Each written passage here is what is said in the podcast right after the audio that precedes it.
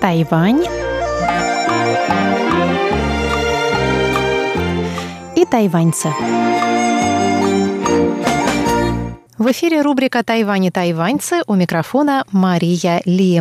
На прошлой неделе в нашей передаче профессор Беркот Лерман анонсировал семинар «Политика жизни. Политика света. Гуманитарная дипломатия еврейские исследования в Восточной Азии», который проходил 29 июля в Тамканском университете.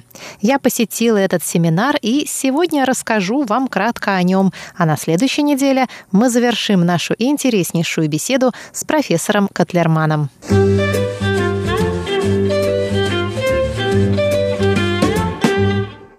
Jewish national self-identification underwent fundamental transformations.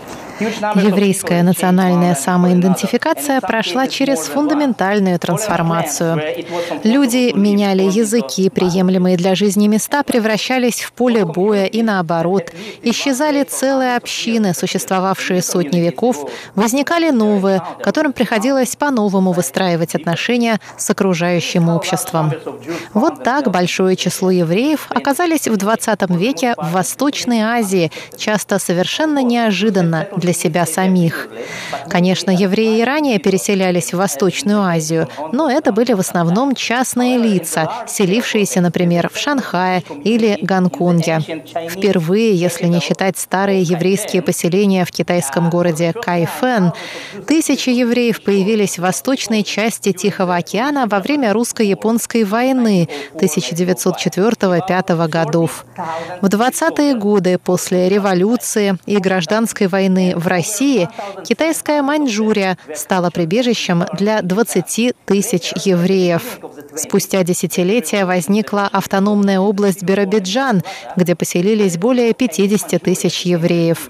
В годы Второй мировой войны тысячи евреев бежали из Восточной и Центральной Европы в Японию, в Шанхай, другие страны и города Восточной Азии.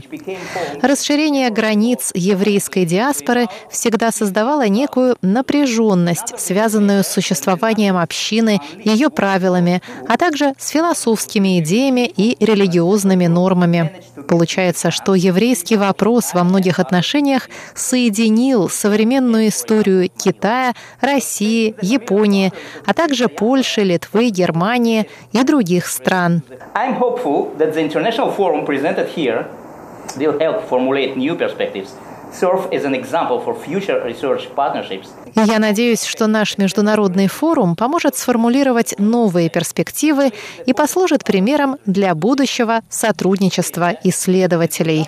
Это фрагмент из вступительной речи ведущего семинара Бера Котлермана.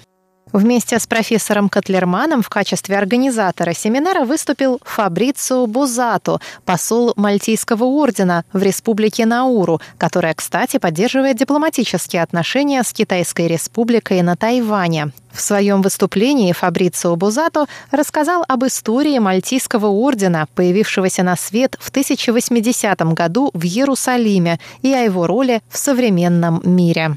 For this reason, the order is Наш орден аполитичен, непредвзят, нейтрален, но мы надеемся вносить позитивный вклад на низовом уровне, и мы с большим удовольствием оказываем поддержку академическим обменам и мероприятиям, таким как сегодняшний семинар. Круг замыкается. Все началось в Иерусалиме и заканчивается в Иерусалиме.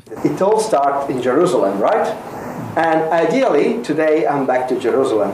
В семинаре приняли участие дети двух праведников мира. Дочь Хэфэншаня, которого называли китайским Шиндлером. В годы Второй мировой войны Хэфэншань был генеральным консулом Китая в Вене.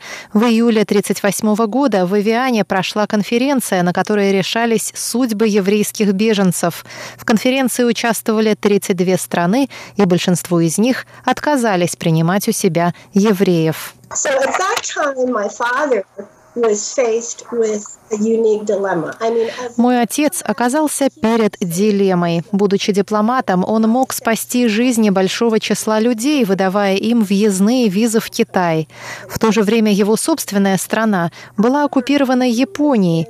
До аншлюса одной из его задач было выступать против Японии и отстаивать интересы Китая. Но после оккупации документы, подписанные китайским дипломатом, не признавались оккупационным правительством. И единственным выходом было выдавать справки, разрешавшие въезд на территорию, в которую не нужна была въездная виза. Такой территорией был Шанхай.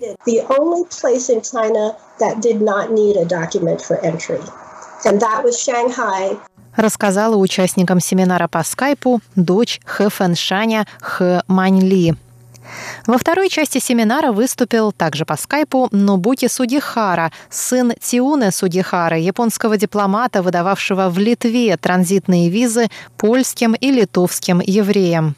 Тиуны Судихара, о котором мы будем еще говорить в последующих передачах, также, как и Хэ Фэншань, признан праведником мира.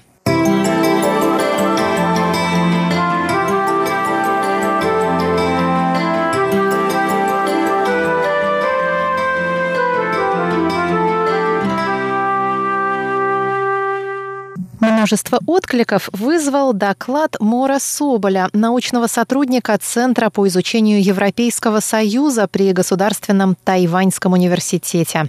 Мор рассказала о вышедшей недавно научной статье, в которой Тайвань назван страной, где распространен антисемитизм, а свобода слова находится в плачевном состоянии. Ученый отследил корни подобных домыслов и опроверг эти довольно странные утверждения простыми фактами. Uh, Я занимаюсь тайваньско-израильскими отношениями, и темой моего доклада был вопрос существования на Тайване проблемы антисемитизма. Я прочел статью, опубликованную в научном журнале. Ее автор называет Тайвань антисемитской страной. Я нашел это очень странным, ведь, будучи израильтянином, который прожил на Тайване несколько лет, я ни разу не сталкивался ни с чем подобным. При этом я признаю признаю наличие некоторых случаев, которые могут привести к подобным заключениям. Это случаи использования здесь нацистской символики в ресторанах, недавно вот в парикмахерской. И самый вопиющий случай в 2016 году, когда школьники вышли на костюмированный парад в нацистской униформе. Когда я пытался понять истоки подобных вещей, большинство моих собеседников, а среди них были и дипломаты, и ученые, сошлись в одном – причина в невежественности и незнании вопроса. Тайваньцы плохо знакомы с европейской историей, в частности, с историей Холокоста, и у них просто нет таких понятий об этом, какие есть у европейцев. Помимо незнания вопроса, здесь еще играет роль любовь тайваньцев к японской культуре косплей. Им кажется, что это очень прикольно переодеться в нациста или даже в Гитлера, но они смотрят на это совсем по-другому по-другому, не так, как европейцы, в частности немцы или израильтяне, и вкладывают в эти символы совсем другой смысл. Uh,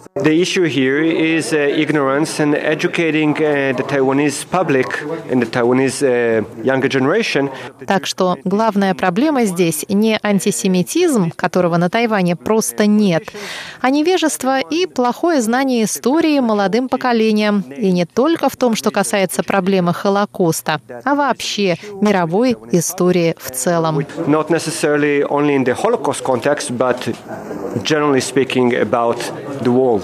Еще один очень интересный доклад во второй части семинара представил также по скайпу профессор Японского университета Кокусикан Яков Романович Зинберг. Мой доклад касался проблематики того, что, видимо, по-русски можно назвать «войны истории».